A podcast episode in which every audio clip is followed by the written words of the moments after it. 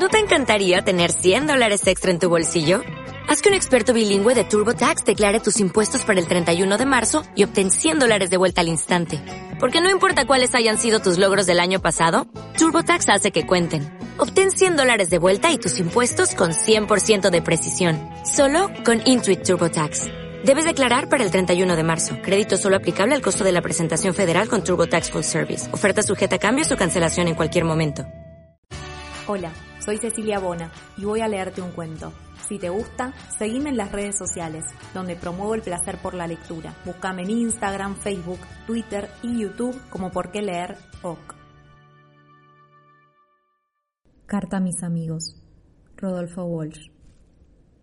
Hoy se cumplen tres meses de la muerte de mi hija, María Victoria, después de un combate con fuerzas del ejército.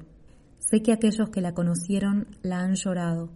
Otros, que han sido mis amigos o me han conocido de lejos, hubieran querido hacerme llegar una voz de consuelo. Me dirijo a ellos para agradecerles, pero también para explicarles cómo murió Vicky y por qué murió. El comunicado del ejército que publicaron los diarios no difiere demasiado en esta oportunidad de los hechos. Efectivamente, Vicky era oficial segunda de la organización Montoneros, responsable de la prensa sindical, y su nombre de guerra era Hilda. Efectivamente estaba reunida ese día con cuatro miembros de la Secretaría Política que combatieron y murieron como ella. La forma en que ingresó a Montoneros no la conozco en detalle. A los 22 años, edad de su posible ingreso, se distinguía por decisiones firmes y claras. Por esa época comenzó a trabajar en Diario La Opinión y en un tiempo muy breve se convirtió en periodista. El periodismo en sí no le interesaba, sus compañeros la eligieron delegada sindical. Como tal, debió enfrentar en un conflicto difícil al director del diario, Jacobo Timerman, a quien despreciaba profundamente. El conflicto se perdió, y cuando Timerman empezó a denunciar como guerrilleros a sus propios periodistas, ella pidió licencia y no volvió más. Fue a militar a una villa miseria. Era su primer contacto con la pobreza extrema en cuyo nombre combatía, salió de esa experiencia convertida a un ascetismo que impresionaba. Su marido, Emiliano Costa, fue detenido a principios de 1975 y no lo vio más. La hija de ambos nació poco después. El último año de vida de mi hija fue muy duro. El sentido del deber la llevó a relegar toda satisfacción individual, a empeñarse mucho más allá de sus fuerzas físicas. Como tantos muchachos que repentinamente se volvieron adultos, anduvo a los altos, huyendo de casa en casa. No se quejaba, solo su sonrisa se volvía más desvaída. En las últimas semanas, varios de sus compañeros fueron muertos. No pudo detenerse a llorarlos. La embargaba una terrible urgencia por crear medios de comunicación en el frente sindical, que era su responsabilidad. Nos veíamos una vez por semana, cada quince días. Eran entrevistas cortas, caminando por la calle, quizá diez minutos en el banco de una plaza.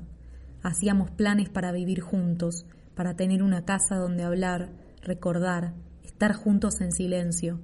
Presentíamos, sin embargo, que eso no iba a ocurrir, que uno de esos fugaces encuentros iba a ser el último, y nos despedíamos simulando valor, consolándonos de la anticipada partida. Mi hija no estaba dispuesta a entregarse con vida. Era una decisión madurada, razonada. Conocía por infinidad de testimonios el trato que dispensan los militares y marinos a quienes tienen la desgracia de caer prisioneros, el despellejamiento en vida, la mutilación de miembros, la tortura sin límite en el tiempo ni en el método, que procura al mismo tiempo la degradación moral, la delación. Sabía perfectamente que en una guerra de esas características el pecado no era no hablar, sino caer.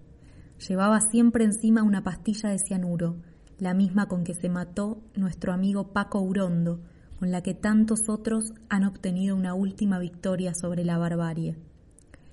El 28 de septiembre, cuando entró en la casa de la calle Corro, cumplía 26 años. Llevaba en brazos a su hija porque a último momento no encontró con quién dejarla. Se acostó con ella en camisón, usaba unos absurdos camisones blancos, que siempre le quedaban grandes. A las 7 del 29, a las 7 del 29, La despertaron los altavoces del ejército, los primeros tiros.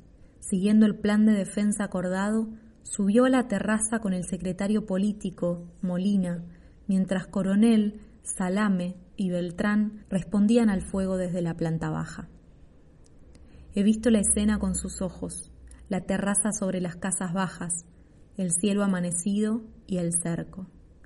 El cerco de 150 hombres, los FAP emplazados, el tanque. Me ha llegado el testimonio de uno de esos hombres, un conscripto. El combate duró más de una hora y media. Un hombre y una muchacha tiraban desde arriba.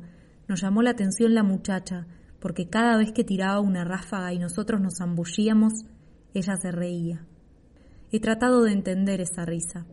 La metralleta era un halcón y mi hija nunca había tirado con ella, aunque conociera su manejo por las clases de instrucción. Las cosas nuevas, sorprendentes, siempre la hicieron reír. Sin duda era nuevo y sorprendente para ella que ante una simple pulsación del dedo brotara una ráfaga y que ante esa ráfaga 150 hombres se zambulleran sobre los adoquines, empezando por el coronel Rowaldes, jefe del operativo. A los camiones y el tanque se sumó un helicóptero que giraba alrededor de la terraza, contenido por el fuego. De pronto, dice el soldado, hubo un silencio. La muchacha dejó la metralleta, se asomó de pie sobre el parapeto y abrió los brazos.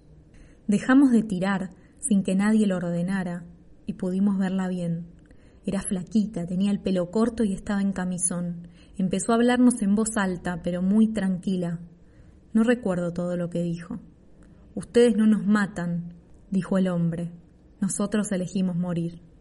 Entonces se llevaron una pistola a la sien y se mataron enfrente de todos. Abajo ya no había resistencia. El coronel abrió la puerta y tiró dos granadas. Después entraron los oficiales. Encontraron a una nena de algo más de un año, sentadita en una cama, y cinco cadáveres. En el tiempo transcurrido he reflexionado sobre esa muerte. Me he preguntado si mi hija, si todos los que mueren como ella, tenían otro camino. La respuesta brota de lo más profundo de mi corazón y quiero que mis amigos la conozcan. Vicky pudo elegir otros caminos que eran distintos, sin ser deshonrosos, pero el que eligió era el más justo, el más generoso, el más razonado. Su lúcida muerte es una síntesis de su corta, hermosa vida.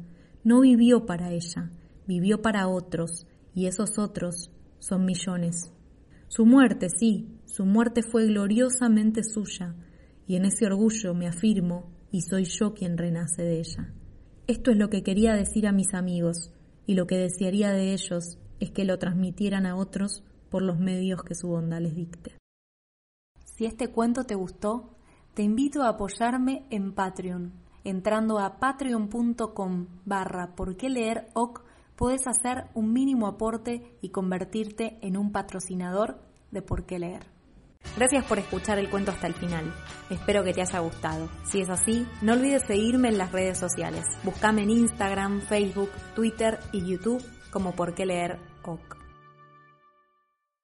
Dale más potencia a tu primavera con The Home Depot. Obtén una potencia similar a la de la gasolina para podar, recortar y soplar con el sistema OnePlus de 18 voltios de Ryobi desde solo 89 dólares. Potencia para podar un tercio de un acre con una carga. Potencia para recortar el césped que dura hasta dos horas.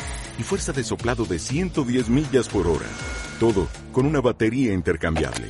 Llévate el sistema inalámbrico OnePlus de 18 voltios de Ryobi. Solo en The Home Depot. Haces más. Logras más.